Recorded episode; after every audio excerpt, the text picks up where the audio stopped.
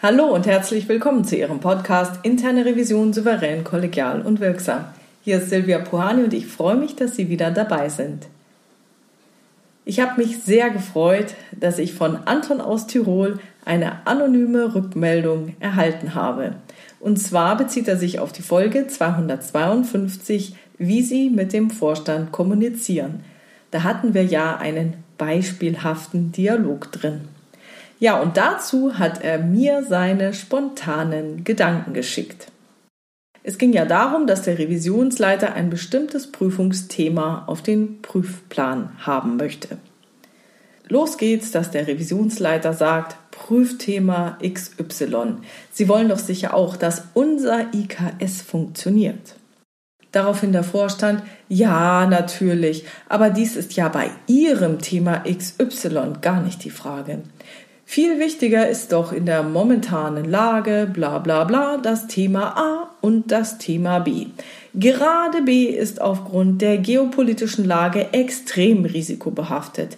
Da sind wir uns im Vorstand einig. Und Thema A sehe ich nach dem Bericht des Branchenverbands vom letzten Monat ganz weit oben. Und Anton aus Tirol liefert auch gleich die Hintergründe dazu. Also die üblichen Taktiken das Prüfthema XY als irrelevant erklären, andere Themen priorisieren, ablenken, umsteuern, neue Relevanz schaffen. Und dann kommt jetzt die Phrase aus dem Podcast 252. Dann kann ich das Prüfungsprojekt XY also durchführen? Vielen Dank. Daraufhin der Vorstand, Stopp. Moment, was habe ich gerade gesagt? Sie müssen schon etwas besser aufpassen, sonst ist es ja fast so, als ob Sie mich überrumpeln wollen. also meine Liste sieht die Vorschläge A und B ganz weit vorne. Und das Thema C, ah, da hat sich die interne Revision ja vor zwei Jahren nicht gerade mit Ruhm bekleckert. Das sollte auch bald mal sauber abgearbeitet werden. Und dann weiß ich, dass Ihnen das Thema D auch persönlich am Herzen liegt. Das könnte ich mir nun auch noch mal vorstellen. Also wenn Sie zeitlich mit A, B und C im Budget bleiben, ja, dann können Sie D auch machen. So, gleich wieder die Analyse von Anton. Ein schönes Beispiel für einen Mix aus Missverständnissen. Drohung, Humor, Reframing, alte Fehler und aktuelle Wünsche. Ja, und dann kommt das Fazit von Anton aus Tirol. Ich weiß nicht, wie unabhängig die interne Revision in regulierten Branchen ist, aber in nicht regulierten Branchen ist die interne Revision der verlängerte Arm des Vorstands und es gilt, wer zahlt, schafft an oder wes Brot ich ess, des Lied ich sing.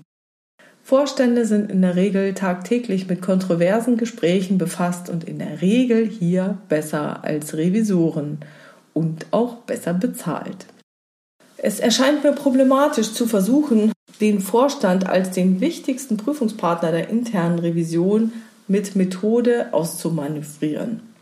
Das ist heikel. Sicherlich sollte die interne Revision ihre eigenen Akzente setzen und beispielsweise bei unterschiedlichen Meinungen zwischen Vorstandsmitgliedern oder Budgetgründen Themen annehmen, ändern oder eben nicht annehmen. Aber gegen den Widerstand des relevanten Vorstands ein Revisionsprojekt durchzuziehen, das lassen sich Vorstände, die ich kenne, nicht gefallen. Ich finde da ein Miteinander zwischen Revision und Vorstand besser als einen Versuch des rhetorischen Austricksens. Und es gibt Themenvorschläge des Vorstands, die habe ich zuerst nicht verstanden und erst im Nachhinein wurden mir Relevanz und Wichtigkeit klarer. Ich benutzte schon den Satz, der aktuelle Betrugsfall, der in der Presse steht beim Konzern 0815, zeigt, dass wir vor dem Thema EF nicht die Augen verschließen sollten. Das könnten die Stakeholder GH und I wegen JK irgendwas besonders verärgern. Aber wenn der CEO nicht mag, dann mag er nicht. Schönen Abend, viele Grüße, Anton aus Tirol. Was für eine tolle Rückmeldung. Sie erscheint mir aus dem richtigen Leben gegriffen. Und vielen Dank für die treffende begleitende Analyse. Ich bin bei Ihnen, dass es keinen Sinn macht, den Vorstand rhetorisch ausmanövrieren zu wollen. Jemand, den man über den Tisch zieht, wird einem kein Vertrauen mehr entgegenbringen. In dem geschilderten Fall des Podcasts 252 handelte es sich ja um kein echtes Gespräch mit dem Vorstand, sondern um ein Rollenspiel. Und auch ganz grundsätzlich möchte ich Sie darauf hinweisen, dass mein Podcast Ihnen nur verschiedenste Möglichkeiten aufzeigen möchte, wie Sie in einer bestimmten Situation reagieren könnten. Die Beispiele, seien das nun bestimmte Formulierungen oder Lösungsansätze, die ich in meinem Podcast nenne, sind immer kontextbezogen. Sie sind keine Tools, die immer funktionieren. Es hängt von den Umständen ab, was wann wie sinnvoll eingesetzt werden kann. Etwas, das in einem Kontext funktioniert, kann in einem anderen Kontext katastrophale Auswirkungen haben.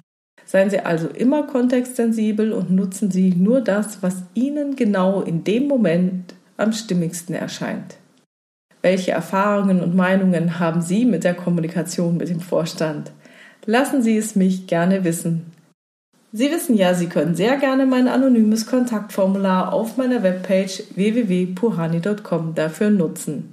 Ja, das war's schon wieder für heute. Alles Gute und viel Erfolg bei Ihrer Kommunikation mit Ihrem Vorstand.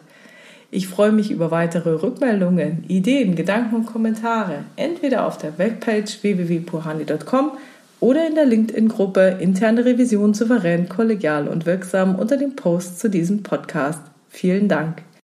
Ja, wenn Sie meinen Newsletter abonnieren wollen, nur zu, den finden Sie auf www.puhani.com. Wenn Ihnen der Podcast gefällt, machen Sie gerne Werbung dafür. Ich freue mich über Ihre Rückmeldungen. Es ist immer wunderbar von Ihnen zu lesen. Bleiben Sie dran und hören Sie gerne wieder rein in Ihren Podcast Interne Revision souverän, kollegial und wirksam. Mein Name ist Silvia Puhani und ich wünsche Ihnen erfolgreiche Prüfungsprozesse.